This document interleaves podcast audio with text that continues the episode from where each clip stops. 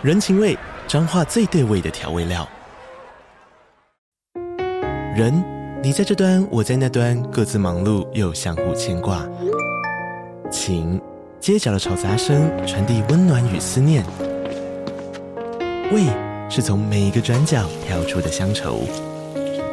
这里是彰化县政府 Pocket 节目《彰化早咖》，我是主持人内克。从彰化大小事各具特色到旅游攻略，透过轻松有趣的访谈，带着大家走进最在地的早咖。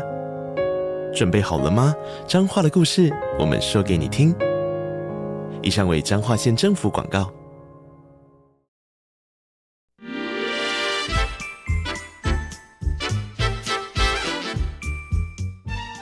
健康的身体，才有健康的生活。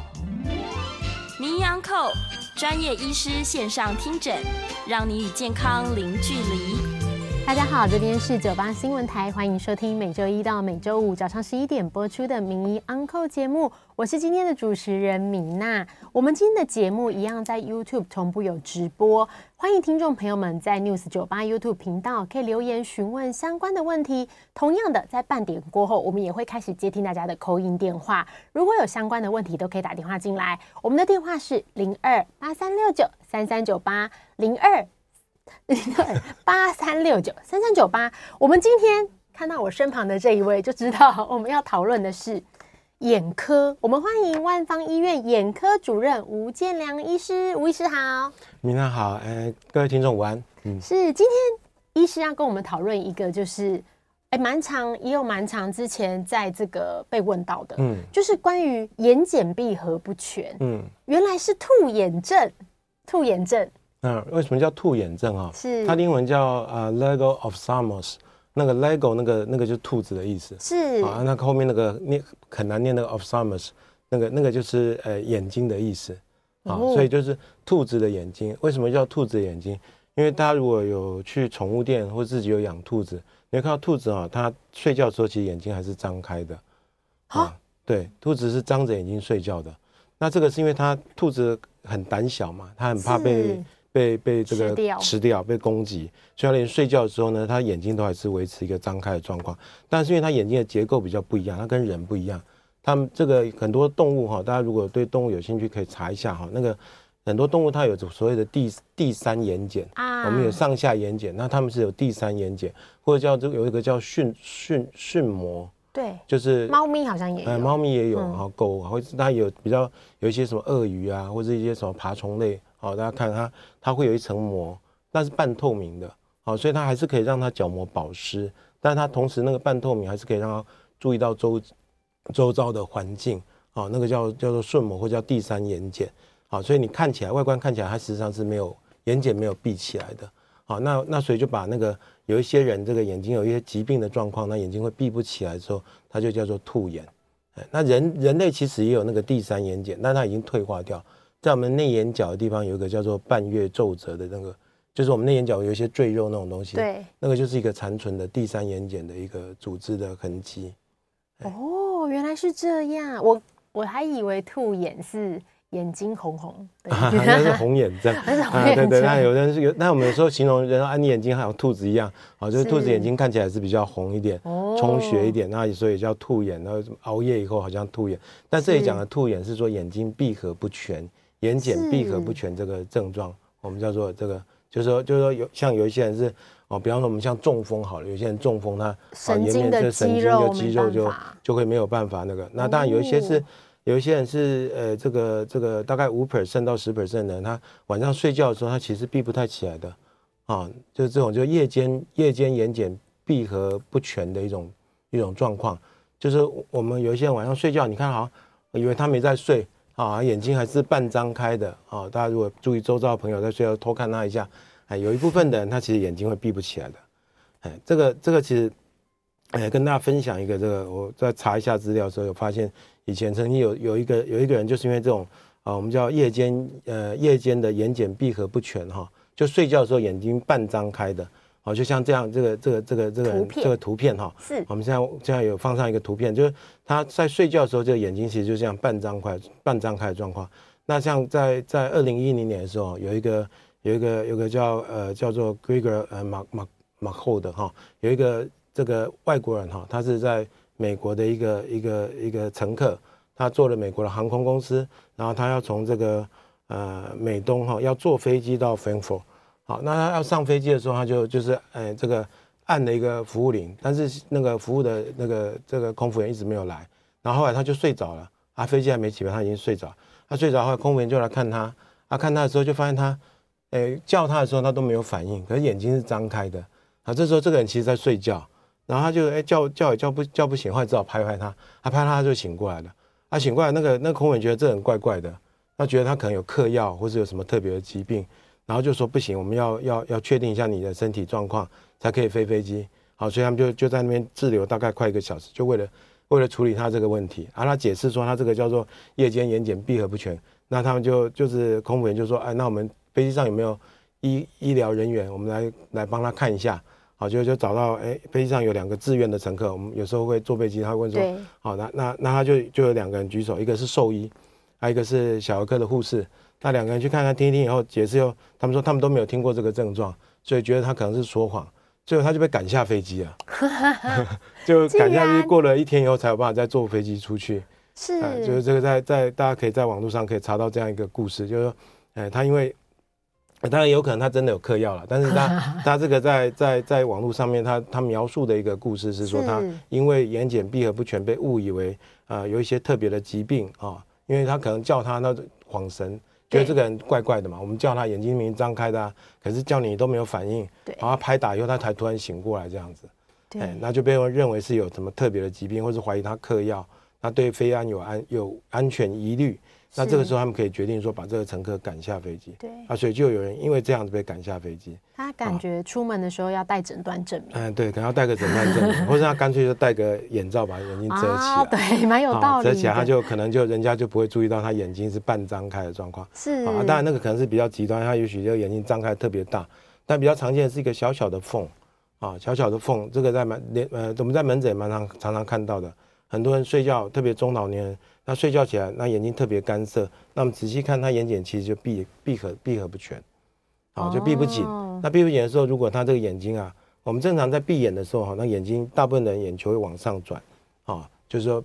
这个这个黑眼珠就会往上，就会跑到眼睑的下面。但是有一些人那个这个闭合的时候，这个上转的动作其实不是那么明显。那这个时候他睡觉的时候，那个缝啊。就会到，就会那个黑眼珠会露出来，感觉好像在看人。哎，对对，感觉在看人。那这种的话就比较容易角膜会干干燥掉，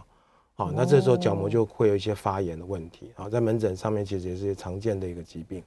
这边想请教医师哦，医师刚刚提到说，像我们刚刚那个图片的这个年轻人，他感觉就比较不是疾病，呃，就是说后天造成，比如说像中风啊，或是颜面神经的一些问题，所以他这样算是先天的嘛？就是有一部分五到十趴，对，有一部分人他天天生他的眼睛在睡觉的时候他就没有办法闭到很完全这样，哦，就是属于属于这种夜间就夜间睡眠这个阶段，他的眼睑其实是闭合不全的。好，那这样的病人，但年轻的时候，因为我们眼睛的这个泪水的功能哈，就就是还不错哈，所以他通常不太有症状。那年纪大的时候，他大概就容易会有一些角膜啊发炎、破皮的症状。好，我们我们眼睛闭合不全，最主要是因为它有一个缝哈，有一个缝，那你这个我们眼眼睛又没有任何我们刚刚讲的第三眼睑，对，你又没有任何叫顺膜那种东西，所以你你你你那个泪水啊就会挥发掉，挥发掉以后眼睛就会特别的干燥。啊，就是特别，如果你同时又有干眼症的，那你眼睛又闭合不全的状况，那这个时候你就就会有一些眼表面的一些受损的一个风险。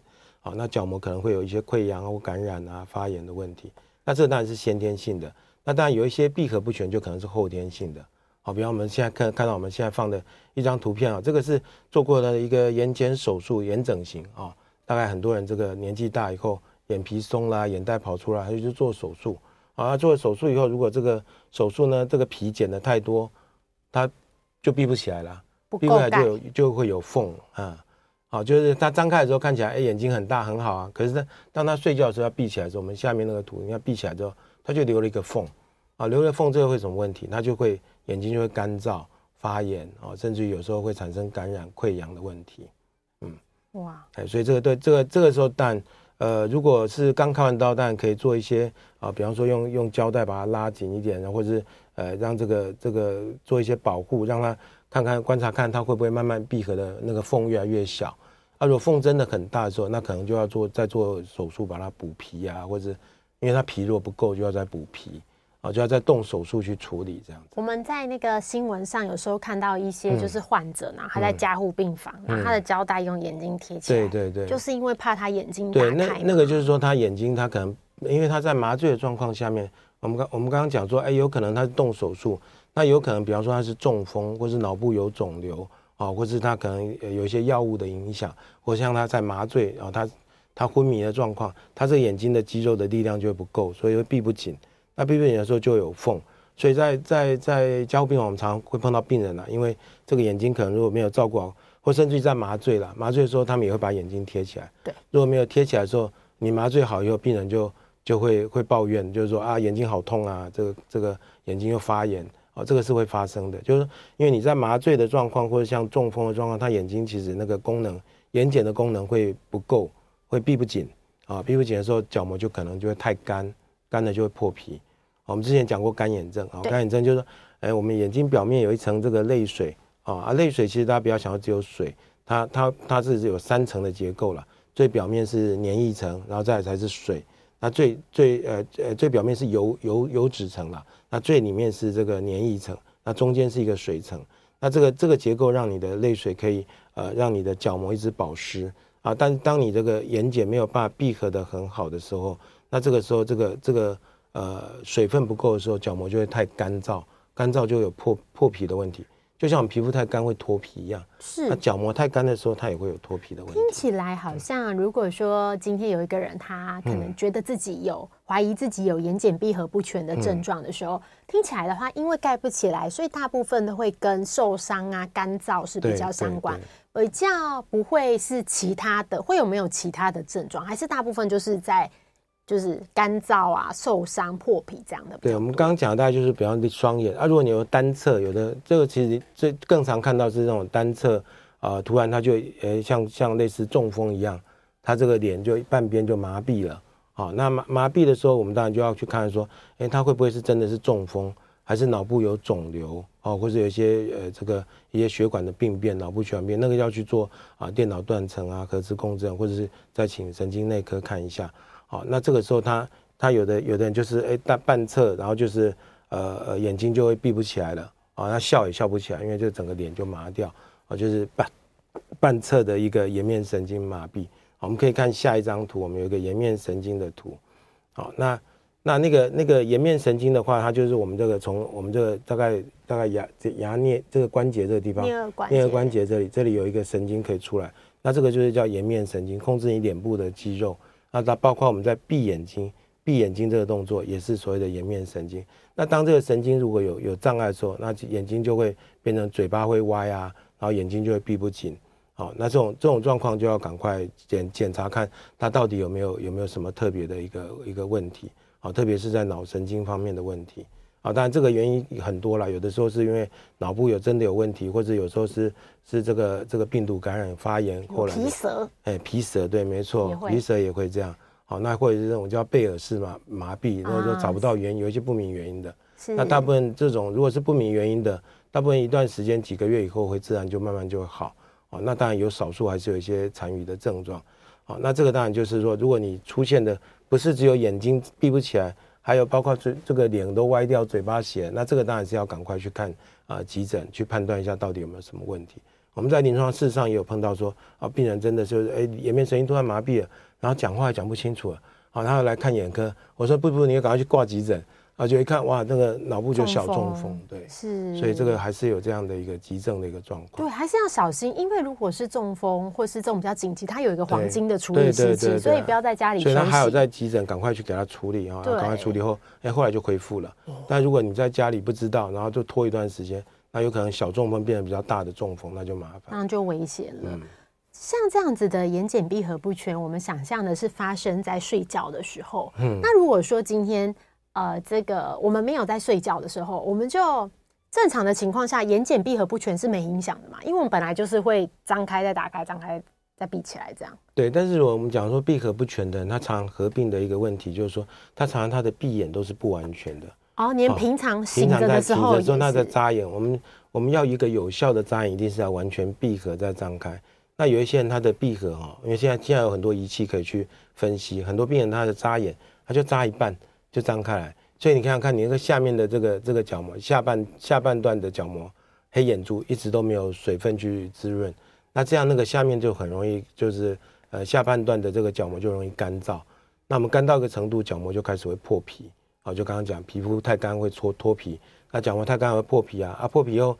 我们这个这个完整的一个表皮层是为了要抵抗细菌的感染，所以你一旦有破皮，你就有机会产生什么细菌感染，啊，感染后就变成溃疡，那最严重，那当然这个还是有可能会角膜会穿孔，会影响视力这样子。是、嗯、我这边要跟主任分享一个，就是之前、嗯、之前我一直觉得我干眼症超严重的。然后主任不在节目中就有讲到，就有可能是因为闭合不全，嗯，所以我后来就是闭眼睛的时候，我都有 特刻意的刻意就是闭紧一点，就是有稍微用力一下这样子。然后我现在眼睛不会干呢。哦，对啊，所以你看这个就是一个习惯的改变啊，就是我们也会叫病人要训练这种，就是闭闭眼要完全的闭眼再张开，好，那这样你这个这个这个眼睛才会有有一个有一个比较健康的一个环境。好，那角膜才不会有一些发炎的问题，特别是戴隐形眼镜呢也更重要。这样。对，嗯、哇，谢谢主任。是，对，这个真的改善生活品 质。对啊，这生活品质提升很多哎、欸。那想问一下主任，就是如果现在已经有患者他已经被诊断出眼睑闭合不全了，是，那有没有什么治疗的方式？那睡觉的时候怎么办？那闭合不全，但我们刚刚可能还漏掉一个，就是我们临床上还比较常碰到是像那个甲状腺眼疾的人。哦，就是甲状腺功能有问题的，它不是会凸眼吗？对，好，那凸眼就像那个张飞有没有？他们说张飞可能是甲状腺患者这样，是啊，那眼睛特别的凸，眼睛好像张很大，好像在瞪人。那这种人这种状况，他有时候眼睛就会闭不紧，好，或者我们碰到眼睛后面有长肿瘤的，哦，就是我们像像有一些血管瘤或者有一些眼睛的肿瘤，他把它推突突出来，那突出来它就闭不紧啊，所以这个这个闭合不全可能是背后有一些隐藏的疾病了哈。那当然，如果只是单纯的这种，像我们就要讲他可能呃闭合不全，那他有没有什么一些治疗？就比方他闭闭不紧，那最简单的，因为它容易干燥，所以我们针对干眼症要做一些治疗。他可能就先会先把他泪管塞起来，让他眼睛比较保湿啊。就是我们有一个排泪水的小洞哈，叫叫鼻泪鼻泪管这个通道，你把它塞住以后，那眼睛的水就比较不会一直流失啊，它比较保湿。那另外就要当然要补充人工泪液。那睡觉如果真的是闭不太紧的，有时候我们会让病人说用个胶带给他贴起来，就强迫他闭起来啊，或者再加上一点药膏，就给他做一点润滑，啊，就是为了都是要保护他的眼角膜啊。当然有比较严重的情形，像我们有些是啊，可能他是中风以后，他这眼睛就这样呃掉下来，对，闭不起来了，那怎么办？就把它缝小啊，可以把它旁边的眼睑啊，把它缝缝的变小。因为那种病人，然后通常就它掉下来是这样，它里面会对对对，很非常干，因为它这个这个地方会会会一直暴露在那个空气中，对啊，那不是只有眼睛干，那结膜这个下面也会非常红，啊，这个时候我们就要把它眼睛缝小一点，啊，不然这种这种病人如果没有处理好，有的时候他就可能会角膜会有穿孔、发炎、溃溃烂的一个问题，就怕影响到视力，对，就可能会影响视力，所以这时候会把眼睛把它呃缝小，如果他觉他是可以恢复，我们用暂时性的。他、啊、如果不能恢复，我们会永久的把这个眼睛把它缝的比正常要可能缝到剩三分之二的大小，这样它它就就可以维持那个湿润度，对，维持那个湿润度。啊，或者是说有一些这个这个眼睑是啊，它先天的它这个闭闭闭合的那个就闭不下来，那这时候我们可以用那个，也可以在眼睛的这个上眼睑的地方缝一个小块的这种金或是白白金。放在里面就加重量的意思哦，哦，让它可以闭到紧这样子，哦、加个加个砝码上去的意思啊。了解。啊、如果如果说是天生的，就是就是闭不管它手它闭不太紧，是就加一个重量，对，加个重量可以闭得紧。或者像甲状腺有的时候也会有这种问题，就他真的眼睛就没有办法闭得很紧。好，就是他他的眼睛是没有办法闭合完全的。那这个时候你可以在眼睑上面。加一个重量，它的重量比较会把它让它闭得更紧一点，就有一些可能要靠一些手术的方式来处理。嗯，哇，现在的医学真的好厉害哦！是是是，就是不管你是先天的发生，或是后天，那后天当然我们看发生的原因是不是因为肿瘤啊，或是中风？如果这些问题处理掉，都还是这样的困扰的话，就可以像是做缝合啊，对，就是一个炎整型的一个治疗。嗯、哦，那如果说呃，我们就是其实主要是晚上，白天就是、嗯、就是因为自己还有意识嘛，嗯、所以如果晚上有这样的困扰的话，就可以看看医师解决这个问题。那如果刚刚主任有讲到，就是说呃，我们会可能贴起来，嗯，那如果说。戴眼罩感觉是没有用，对不对？因为戴眼罩它也是有缝了。戴眼罩，但戴眼罩还是有一点功能，因为它毕竟是对什么样的最有效呢？就是你看戴一个类似挖挖镜那样的东西，戴挖镜有效吗？嗯，会会有效，因为你这样就造成一个一个密闭的密闭的，然后里面会有水分嘛，水就不会流失嘛。好，那事实上也有一些专门设计，我们叫湿房镜，就是那种就是 moist chamber，它它这个眼镜里面还会有一些让它有水分的东西。可以保湿的东西，就像你房间太干，你加一些加湿器啊，这种这种概念，也也有这样的东西哈。不过通常大部分还是还是以人工泪液的补充。白天的时候，你就是可能用那个没有防腐剂，我们上次介绍过单支的人工泪液。那因为这种常常会需要比较频繁的点，所以你用没有防腐剂的会比较安全一点。那就可以多点人工泪液，让它保持湿润。那当然刚刚讲说，哎，要一个如果它是可以在自己还是可以闭到紧的。那就要训练他闭眼的一个习惯，眨眼的习惯的一个正确的、完全的眨眼，这也很重要。嗯，对，有意识的眨眼真的蛮重要，而且在干眼方面会会改善蛮多的。那如果说今天有的年轻人他眼眼闭眼睛闭不紧，可是我们年年老的时候，像有些人会动眼整形，就是因为眼皮松动松掉。那如果说有没有可能他本来年轻的时候有这个困扰，但是因为眼皮松了反而盖起来？啊，有可能，他眼睑下垂的时候，就好像你。我们刚刚不是说，如果他真的真的闭不太起来之后，我们加一些重量让它垂重下来嘛，那就让它闭得比较紧。啊，当他已经年纪大松掉的时候，他当然就慢慢就盖下来了。好，那个时候当然当然是可以，但是他有可能闭闭得紧了，但又张不开了，所以这样的也是一个问题。所以还是要看它功能了。好，那个那个，如果它到到眼睑下垂的时候，那个问题可能是它也张不开了，那这样生活上还是会有问题。嗯。对，所以就是，所以所以如果他已经又下垂到，当然他可能解决了他所谓的呃眼睑闭合不全的问题，那这时候是变得张不开了，好，所以那要看一下，要评估一下他是不是整个眼睑这个肌肉，我们提眼睑肌，他的肌肉本身就有问题，那个力量就不够了。好，那那时候可能还要评估看是不是要做适当的这个眼睑整形的手术去做处理。是，不过听起来在不同的各种阶段发现这个疾病，其实有不同的处置方式，所以其实是不用太担心。如果说晚上睡觉然后醒了都很干的话，其实可以求助你的眼科医师，对，做一下检查。对，不要等到说他已经发炎溃疡这个时候再做处理就比较慢。是。好，我们现在这里先休息一下，广告过后来接听大家的 call in 来询问，欢迎询问眼科相关的问题。我们的电电话是零二八三六九三三九八零二八三六九三三九八。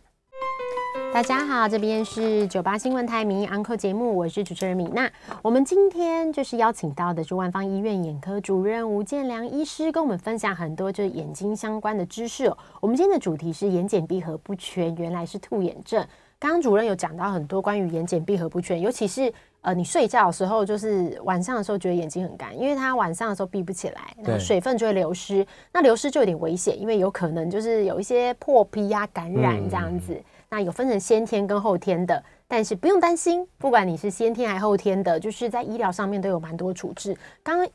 主任分享了很多处置的方式，都会让人大吃一惊诶，比如说把眼睛缝起来，或是 在眼皮加加重量这样。那我们会。来接听他的 call in 哦，我们的电话是零二八三六九三三九八零二八三六九三三九八，我们也会在 YouTube 频道这边可以留言询问相关的问题。我们这边看到已经有听众朋友留言哦，就是呃，我们第一个问题是有听众燕良提到，就是说呃，今天介绍的这个眼睑闭合不全啊，所以哦，这个其实。呃，刚刚其实有算回答到，对不对？对，就是他有回答，呃，询问到说这个是先天还是后天的，那其实都有可能。但是这里有询问到说后天有没有可能因为戴隐形眼镜会变这样？好像隐形眼镜是会加重它的症状了哈，加重我们干眼症的症状啊，因为特别是干眼症的人，如果用的是一个呃含水量就是比较高的高含水量的这个这个隐形眼镜，它其实反而是把你的水分一直吸走。哦，就是会把这个这个像个海绵一样，哦，就把你的水又吸走，然后又挥发掉，哦，所以其实我们在讲干眼症的时候，会建议干眼症的人要用含水量比较低一点的隐形眼镜。什么？怎么？什么？竟然？是。什么？这是什么生活小常识？这太恐怖了吧！对，会颠覆大家的想法。对啊，我们本来以为含水量越高的意思是会让眼睛更保湿，可是它的含水量是从你的眼睛里面来，它的水要从你的这个泪水再把它吸拿吸走，啊，反而用来保持它的这个这个镜片的含水量，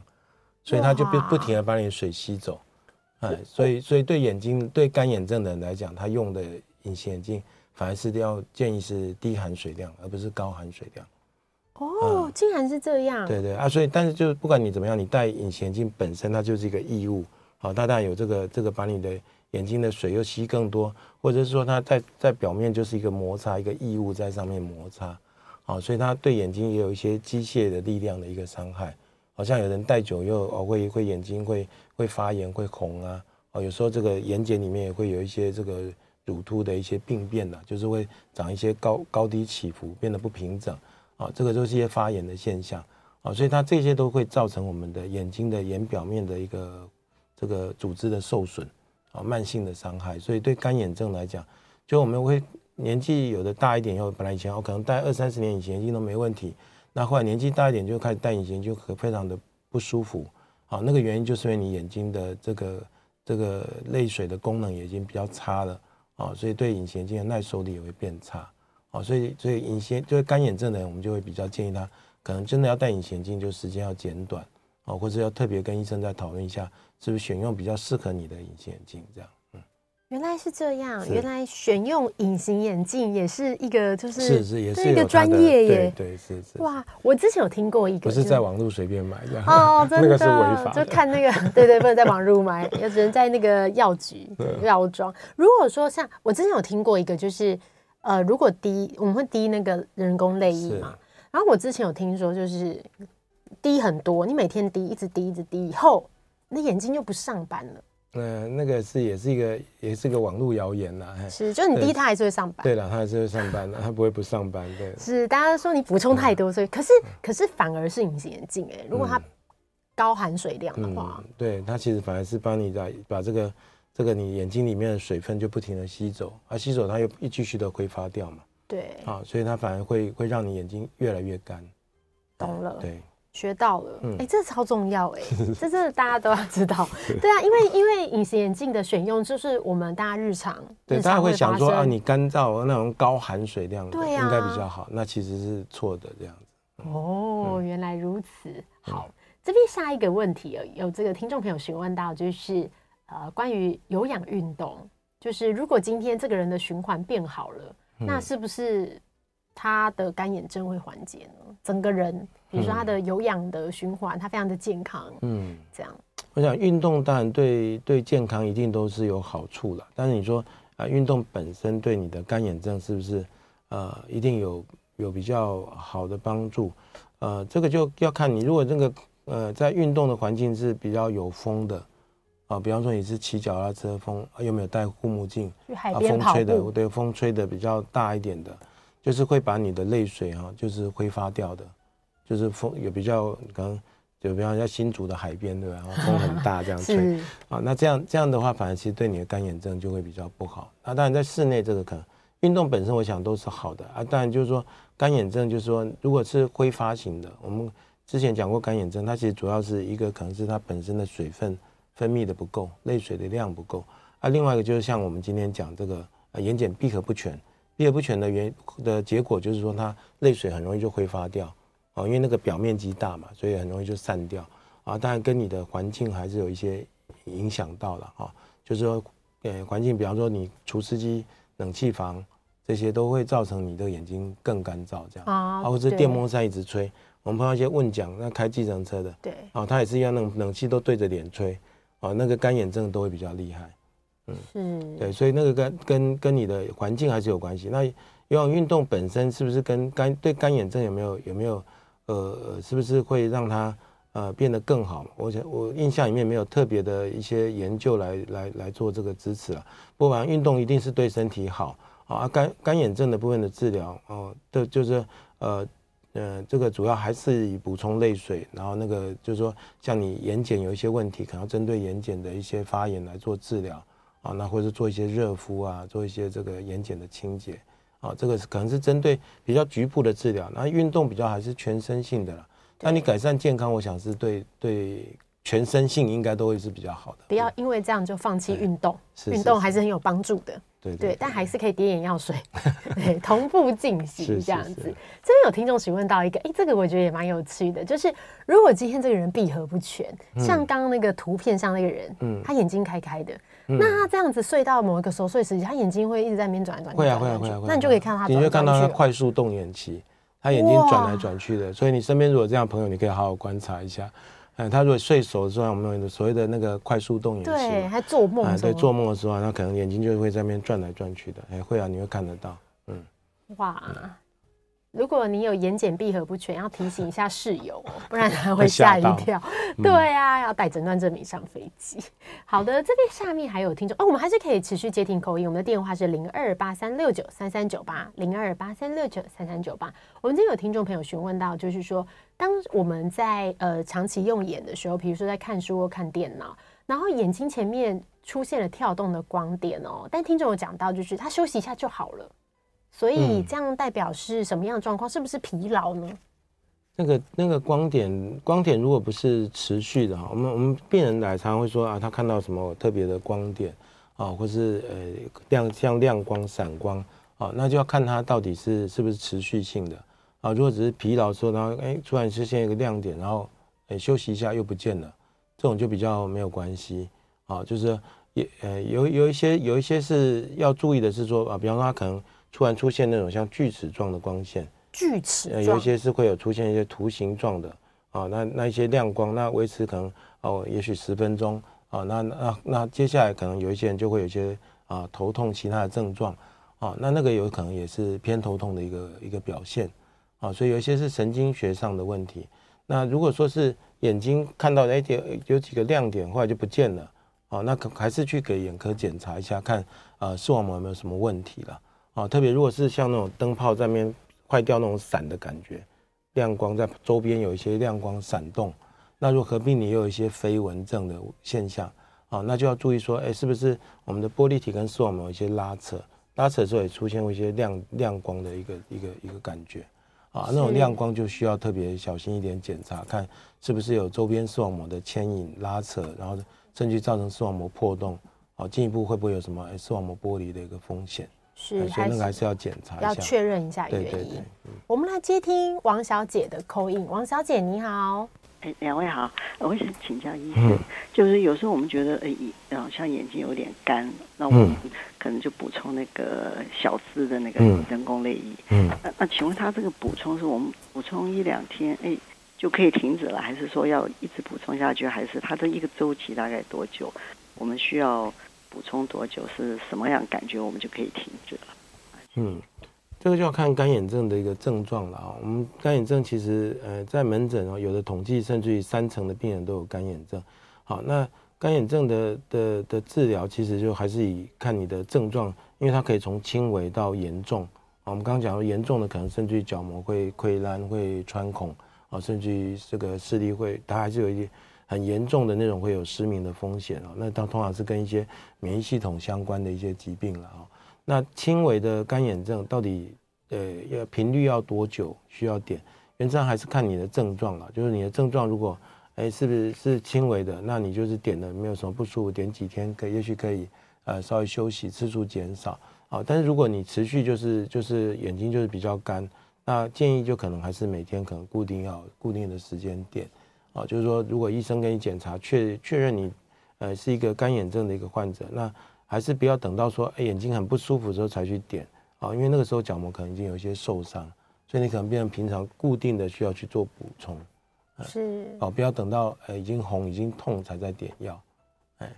就就就是不建议是一个呃，就要点点个一两天啊，没有不舒服就不点了啊，下次又不舒服，然后就再点，哦，这样就是。呃，有需要再点的时候，那个那个当然是比较轻症的，有可能可以这样。但如果你确诊是一个呃，就是干眼症需要一个比较积极治疗的，啊，那医生可能还是会建议你应该是要每天点，那次数也许可以减少，啊，你比较严重的时候，可能哎一两个小时要点一次；那比较轻微的时候，你可能一天点个三四次。啊，可能还是要给医生做一个检查以后，然后给他呃看你的一个状况，然后给你最好的建议，这样。好的，我们这里先休息一下哦，等一下回来要来接听，继续加接听大家的 call in。我们的 call in 电话是零二八三六九三三九八零二八三六九三三九八。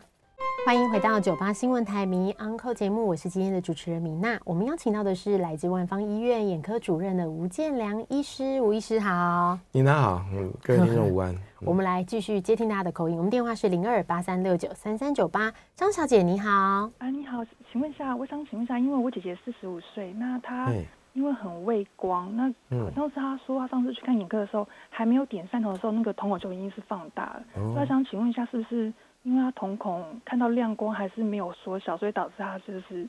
看东西就很畏光，然后看，然后然后久了以后，她就是看东西就会白白的这样，嗯，就这样。是，嗯，那那瞳孔大概有多大？不，大家应该不太知道哦。你自己看他会觉得他瞳孔非常大吗？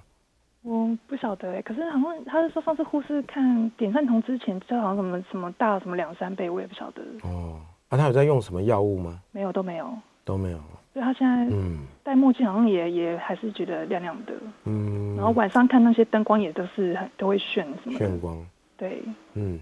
那个瞳孔如果特别大哦，可能还是要看一下有没有背后有没有什么原因啦。哦，就是我们正常的瞳孔可能在一般光线下哦，可能大概三三四个 mm 哦，就是它瞳孔大小。那碰到光线的反射，对，就是外我们的瞳瞳孔就好像照相机的光圈一样。所以，如果光线越强，它就会越缩小，哦，去调控你进来的光线。那这可以改善吗？嗯，这可以改善吗？呃，可以，可以改善啊。我们有药物可以可以治疗这个呃所谓的瞳孔过大的问题。啊，这事实上是现在像现在最近前一阵子有所谓的老老花眼的药水，那其实就是一种缩瞳剂，把那个瞳孔缩小。因为缩小以后，它会增加我们的这个看东西的景深，所以会改善老花眼。那我们平常原来以前这个这个缩瞳剂也是一种治疗青光眼的药物，啊，所以所以如果真的病人是因为瞳孔呃呃比较大哦，或特别像有一些我们以前有一些做近视雷射的病人，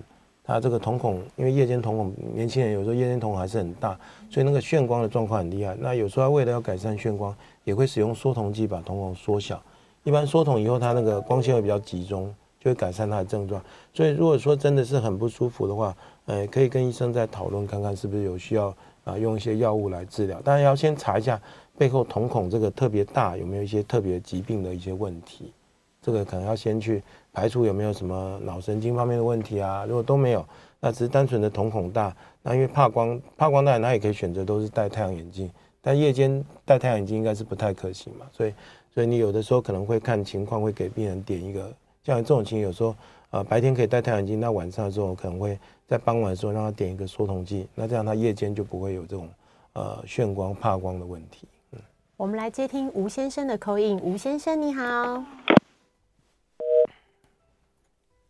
吴先生在线上吗？你好，线上是，你好，哎你好，你好，哎医生你好，哎你好，哎我有一个问题，我昨天才去眼科检查，干眼症。嘿，啊，然后他有一做泪液检验，嘿，左眼他说泪液的指数是零，右眼是二，那他说标准应该十，请问这可不可逆的吗？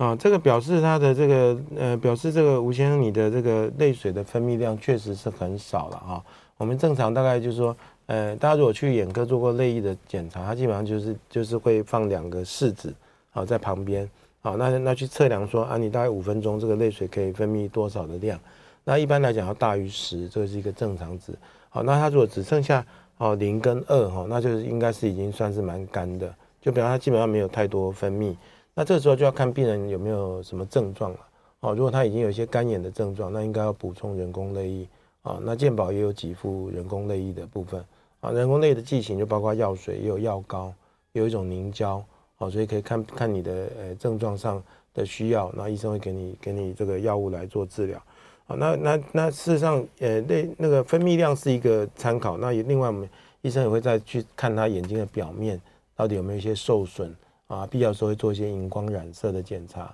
啊，看他泪膜的一个稳定度、泪水的稳定度，啊，这是一个全完呃全套的一个检查，所以可能要整体的评估，然后看你这个呃泪水量需不需要，是不是呃不够，有没有造成一些损伤，那要不要做积极治疗？我想医生应该给你做一个呃正确的一个一个指示了哈。但是如果就就你的数据来看，确实是有干眼症这样。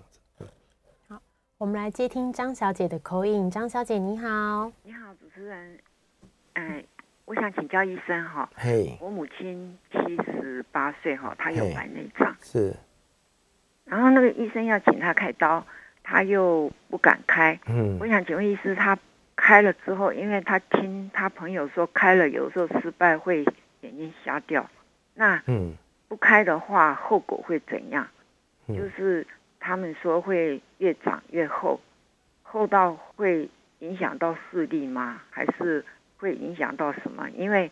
我母亲她身体其他部门也不大好，嗯，所以不知道要不要开。嗯，那、啊、她现在视力是可以到多少？矫正视力大概多少？啊，不知道，比较弱，嗯，就是不大好。好好好。一一般大概是这样，就是说我们白内障的手术，我们呃之前也跟大家分享过哈。那基本上呃以以往是放到完全熟，就是都看不到才开刀。好，那那那那个现在因为我们的手术的技术啊各方面，大家对视力的品质的要求越来越高，所以不会放到熟掉哈那个时候才开啊，而且熟开熟掉的时候开刀的风险也比较高，因为它比较不好开，所以并发症就会比较高啊。当然手术一定有它的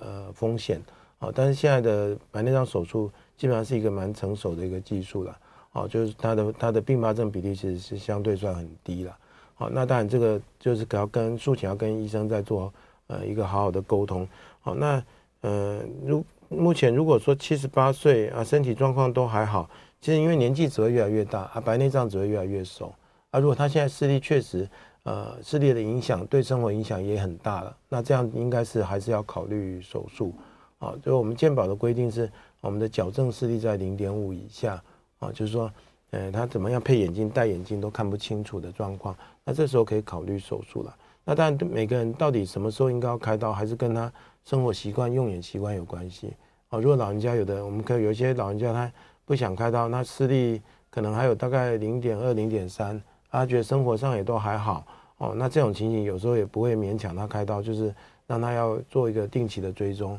哦，不要放到过熟，因为过熟的时候，有时候怕它引发所谓的青光眼啊，或甚至发生一些发炎、虹彩炎的问题啊，那时候就会让手术的呃效果就会变差啊。如果已经变成青光眼，那时候才开啊，有时候神经都受损了，那开刀效果就不好啊。所以它也还是有一个比较适当的时间。那如果你嗯不放心的话，也许也可以再找第二个医生做第二意见的一个咨询啊。这个如果是开刀的部分，他如果很担心。好，那你可以再问第二个医生，确定他是不是真的需要开刀啊？如果需要开刀，我还是建议啊，因为老人家如果视力不良，其实增加他跌倒的风险啊。啊，他看不清楚，他可能一摔跤，你想一摔跤啊，可能问题又更多了。对，啊，或者是说，呃，这个这个视力不良，其实跟老老年人的这个啊老年性痴呆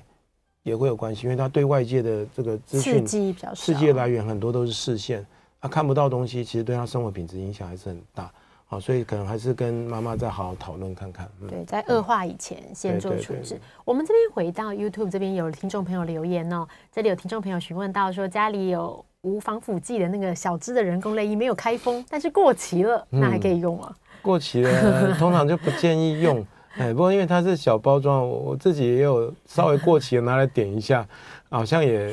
这个就可能，不过当然不建议了哈。就像你那个，嗯，这个可能大家中秋也收到很多饼干、糖果什么的哈。那稍微过期了，你到底还不能能不能吃哈？不过对对眼睛来讲，我讲如果是过期的药水，呃，我想就不要用了，因为它都上面都已经写过期。你如果点的有问题的时候哈，那还还是还是就是，呃，你也没有办法跟厂商说，哎，你这个药有问题，我点的眼睛坏掉了哈。哦，我们自己我自己碰到过有一个，我有一个老太太，她只剩下一个眼睛。那她有一天，她自己拿了一个过期的药水一点，她点了以后，那眼睛就整个就瞎掉了。啊，后来我们还做了角膜移植才治疗好。啊，那个一直是我到现在觉得非常奇怪的一个案例了，就是说她在家里面拿到一个药水，然后点那个药水是过期很久了，但那个药里面我们去化验以后，发现那已经变一个里面装的是一个强碱的东西。啊，对，我那时候觉得应该找柯南来办，是，谢谢。后来治疗又好，对啊，好险，谢谢医师分享。我们今天的节目就进行到这里，然后非常谢谢大家的收听，我们下次见喽，拜拜。